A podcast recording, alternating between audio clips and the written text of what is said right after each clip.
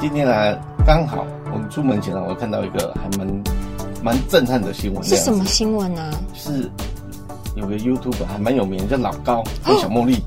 对我有看过哎。嗯，我们一直都觉得，哎，其实他拍的讲的非常的有条理，然后啊，讲话口条也非常好，比你的观看量还高。唉，我应该拜他为师这样子，求他教教我这样子。他发生什么事啦？他。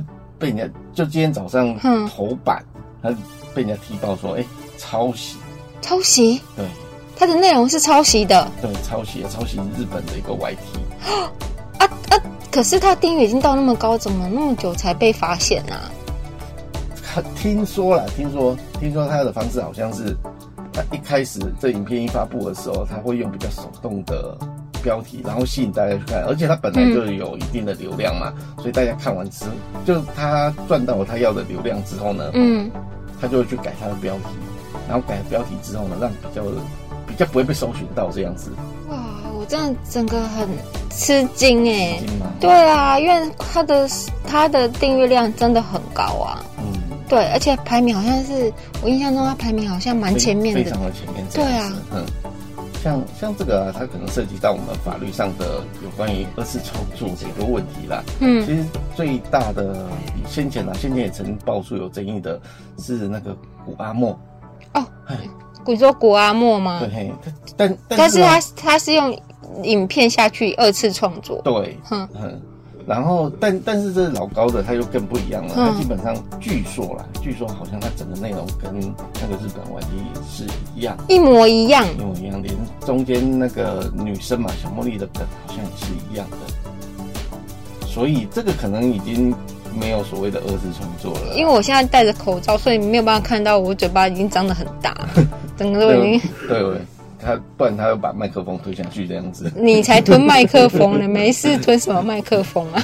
对，像这个哈，像通常而言，这种影影音创作啊，创作者他其实着重的哈，是在于说，哎，我透过这个影片要传递一个概念这样子。像这种哈完全抄袭的，那基本上在法律它就是一个重度的抄袭的，它也不会有所谓，哎，你是不是有谈论的空间？因为其实最大的二次创作是在于说。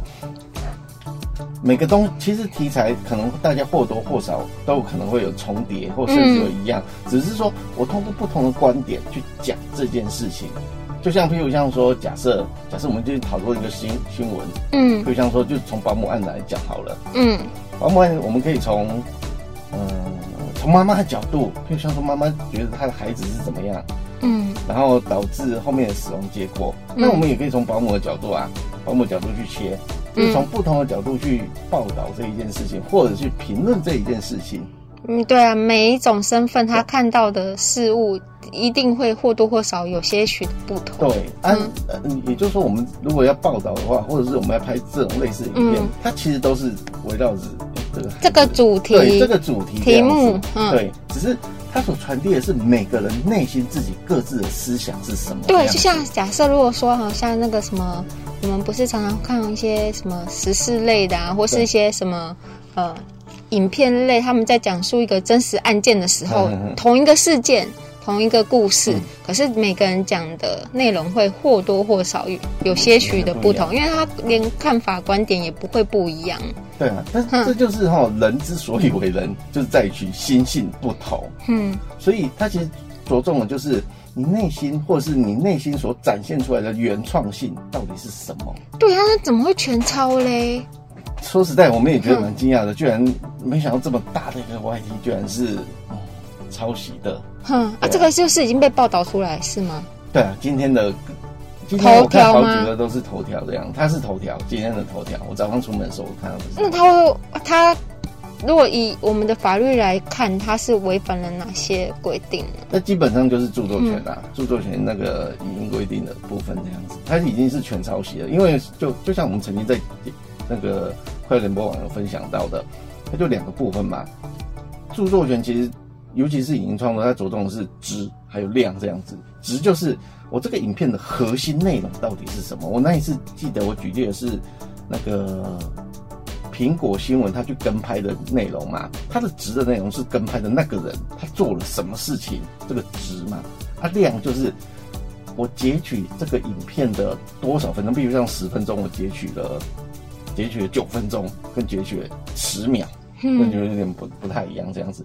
但是他这是完全抄袭的话，基本上那就毋庸置疑了，那就是违反著作权。只要有不过著作权目前它是属于告诉乃论之罪了，看有没有著作权人提出告诉这样子。哦，所以说要日本的那个 YT 才能告他。对，嘿，那其他人像假设我们已经很看到，假设大家知道那就是抄袭了，哦，没送啊，你不能够怎么样？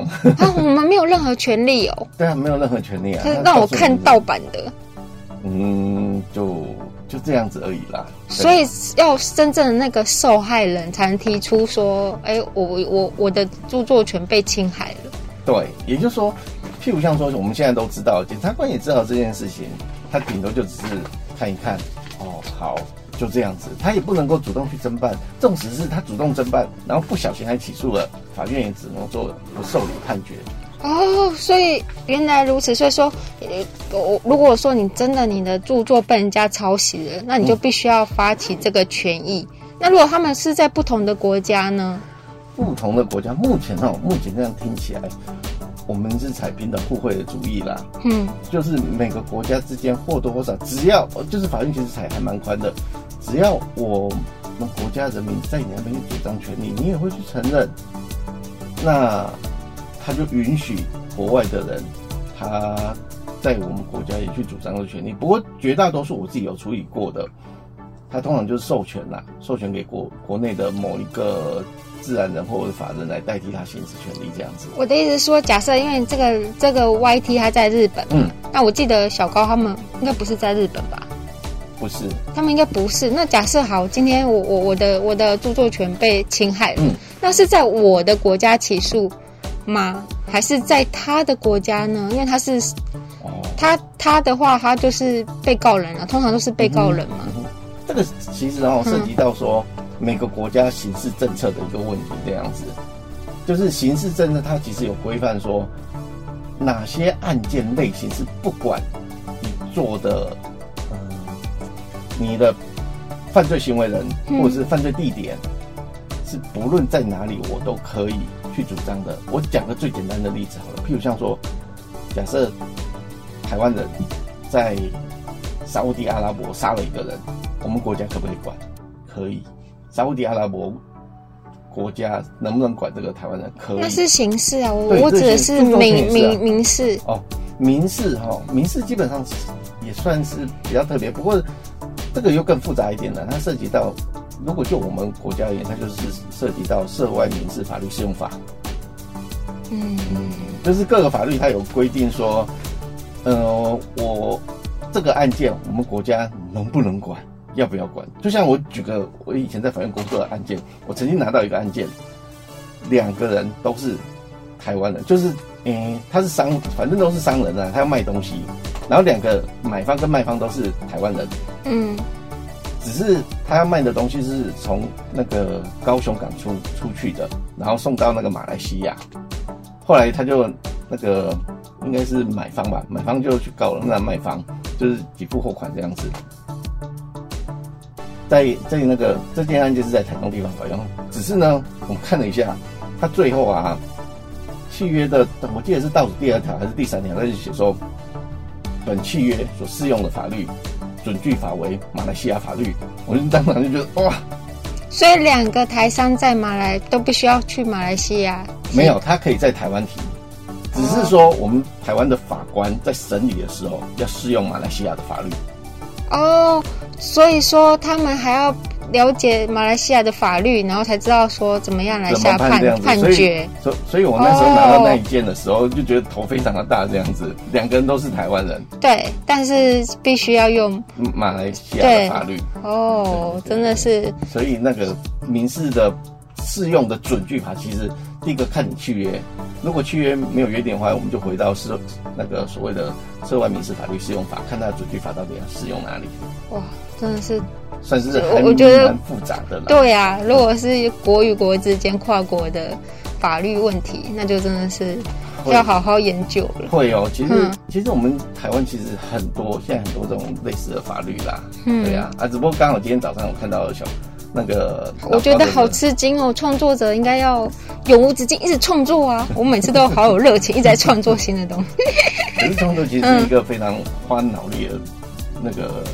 工作这样子，对，我的观看不高，跟小高比起来，哦，好，那个希望大家多多来看，帮我实实飞飞，还带爸订阅一下，嗯，OK，好，嗯，那今天跟大家分享就是，对啊，学到了很多，对，谢谢谢谢江律师，谢谢，很高兴跟大家聊一聊，服务专线零三四六一零一七，手机号码零九七八六二八二三一，欢迎大家来电哦，call me call me。